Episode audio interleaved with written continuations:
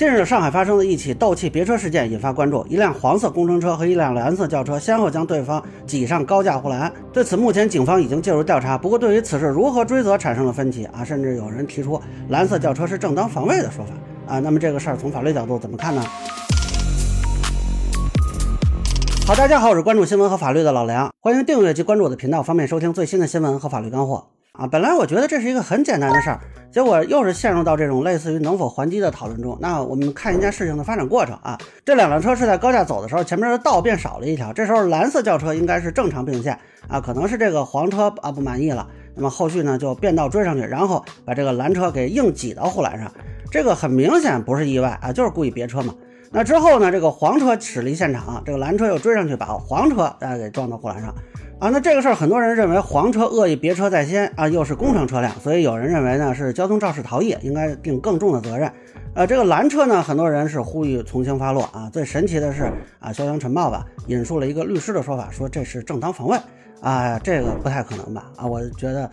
呃，想说一下我不同的看法，供大家参考。首先呢，这个黄车是逃逸啊，但不是交通肇事逃逸。交通肇事是过失导致的啊，你故意撞对方的车辆，这个显然不是交通肇事了。那么目前看是涉嫌危险驾驶罪，应该说是实施涉嫌犯罪行为后啊，试图逃离现场。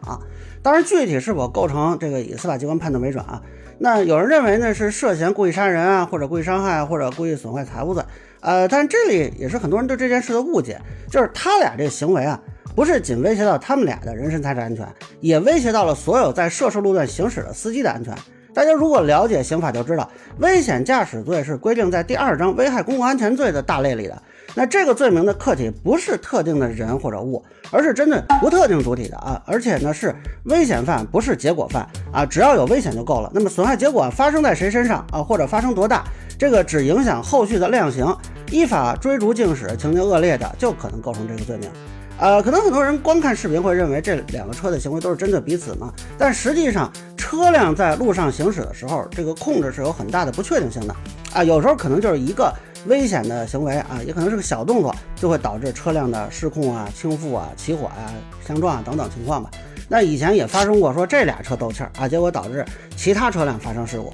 而这两个司机呢，显然也都知道当时周围有其他车辆，所以主观状态会被认为是放任的故意。除非你说你俩车啊开到一个无人区，你确保这个地方没有任何车辆可能经过，注意是可能啊，否则当时如果就是路上没车啊，这个你们如果追逐竞驶啊，情节恶劣，也可能构成犯罪啊。其实可以参考的案例有很多呢，比如之前同样是在上海也发生过啊两车互别的案件，那后来呢两边是双双被定危险驾驶罪。那这个就涉及到很多人一个质疑啊，就是蓝色轿车它后来的行为能否因为对方先撞自己而免责呢？呃，首先要说明的是，就我理解啊，这个危险驾驶罪就没有正当防卫情形啊，因为正当防卫必须是针对不法侵害实施者的啊，就是谁攻击你，你攻击谁行。但是我说了，这个危险驾驶罪它针对的是不特定主体啊，除非你能证明当时整条路上的车都试图对你实施不法侵害。否则，当时拦车的行为就已经威胁到了除了这个不法侵害实施人的其他的路上车辆的这种情况。那你针对黄车司机的同时，你也针对了在场的所有人呀。那这个危险犯就可能构成了。那这里多说一句啊，我看有人举例子说俩人打架啊，一个人打了对方一拳跑了。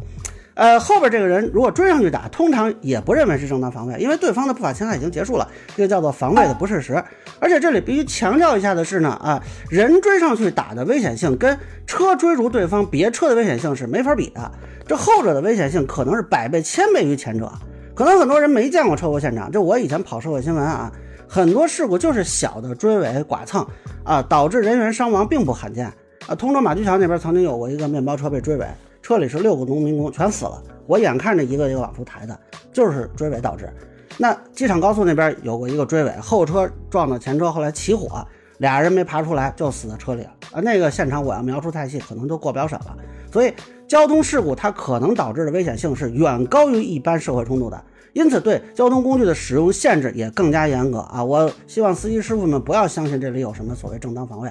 您跟对方有什么仇什么怨，对吧？您考虑一下周围还有别人呢。就我们出个门坐个车的啊，我不想看到有个车啪翻了砸到我身上，或者说从高架上叭掉下一车把我拍那儿。那么请啊司机师傅们啊，麻烦给留条活路。那可能有人要说了啊，那这黄车明显先挑衅，难道处罚是一样的吗？呃，以往类似情况是会影响量刑的。那么还是举前面那个上海另一起案件啊，也是一个车先别了另一个车三次啊，这个车就去撞对方。那后来呢？法院审理的时候就认为呢，不应该单独评价后车撞车的这个行为，那前车司机应该量刑的时候酌情从重处罚啊。结果就是俩人都被判了拘役五个月，那前车司机罚金一万，后车司机罚金八千啊，主要就差在这两千块钱上啊。我估计啊，可能很多人不太满意啊。那么具体到这个案子上呢，啊，一个是看警方认定的事实和情节啊。对吧？那是不是追究刑事责任？其实咱们现在不确定嘛。那如果追究的话，那也要看说啊，双方是否有自首啊、积极赔偿啊、达成谅解呀、如实供述啊、认罪认罚等等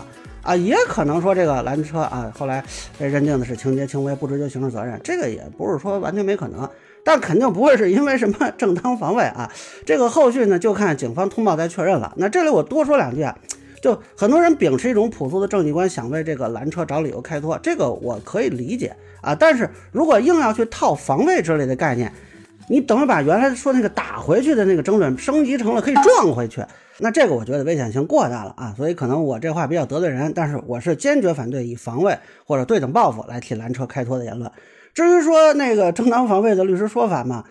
我其实很好奇，他是真的在观点上有所不同呢，还是说媒体转述的时候出现了偏差？还是他就想标新立异一下啊，迎合一下网友的情绪。可能我的观点也不一定对啊，但是我觉得对于正当防卫这种概念的使用要慎重啊，因为这个实际上是在鼓励使用暴力手段处理社会矛盾。那如果我们说不构成正当防卫啊，可能有人会骂我，让我坐乐山去，是吧？但是有一个人如果因为听了我的观点啊，在现实中他忍一时之气，规避了一个可能发生的事故，那我觉得啊也是值得的。相反，媒体和律师如果轻言正当防卫，有人真的信了，那在现实中真的打回去，甚至开车撞回去，那将来有了法律风险，甚至被判刑，你们自己不会觉得有点问题吗？所以我的观点一直是结论要谨慎，风险要张扬啊，这个也是个人的一点想法，供大家参考吧。那以上就是我对上海高价斗汽车事件的一个分享，个人浅见难免说了，有欢迎不同意见小伙伴在评论区和弹幕里给我留言。如果您觉得说的还有点价值，您可以收藏播客老梁不郁闷，方便收听最新的节目。谢谢大家。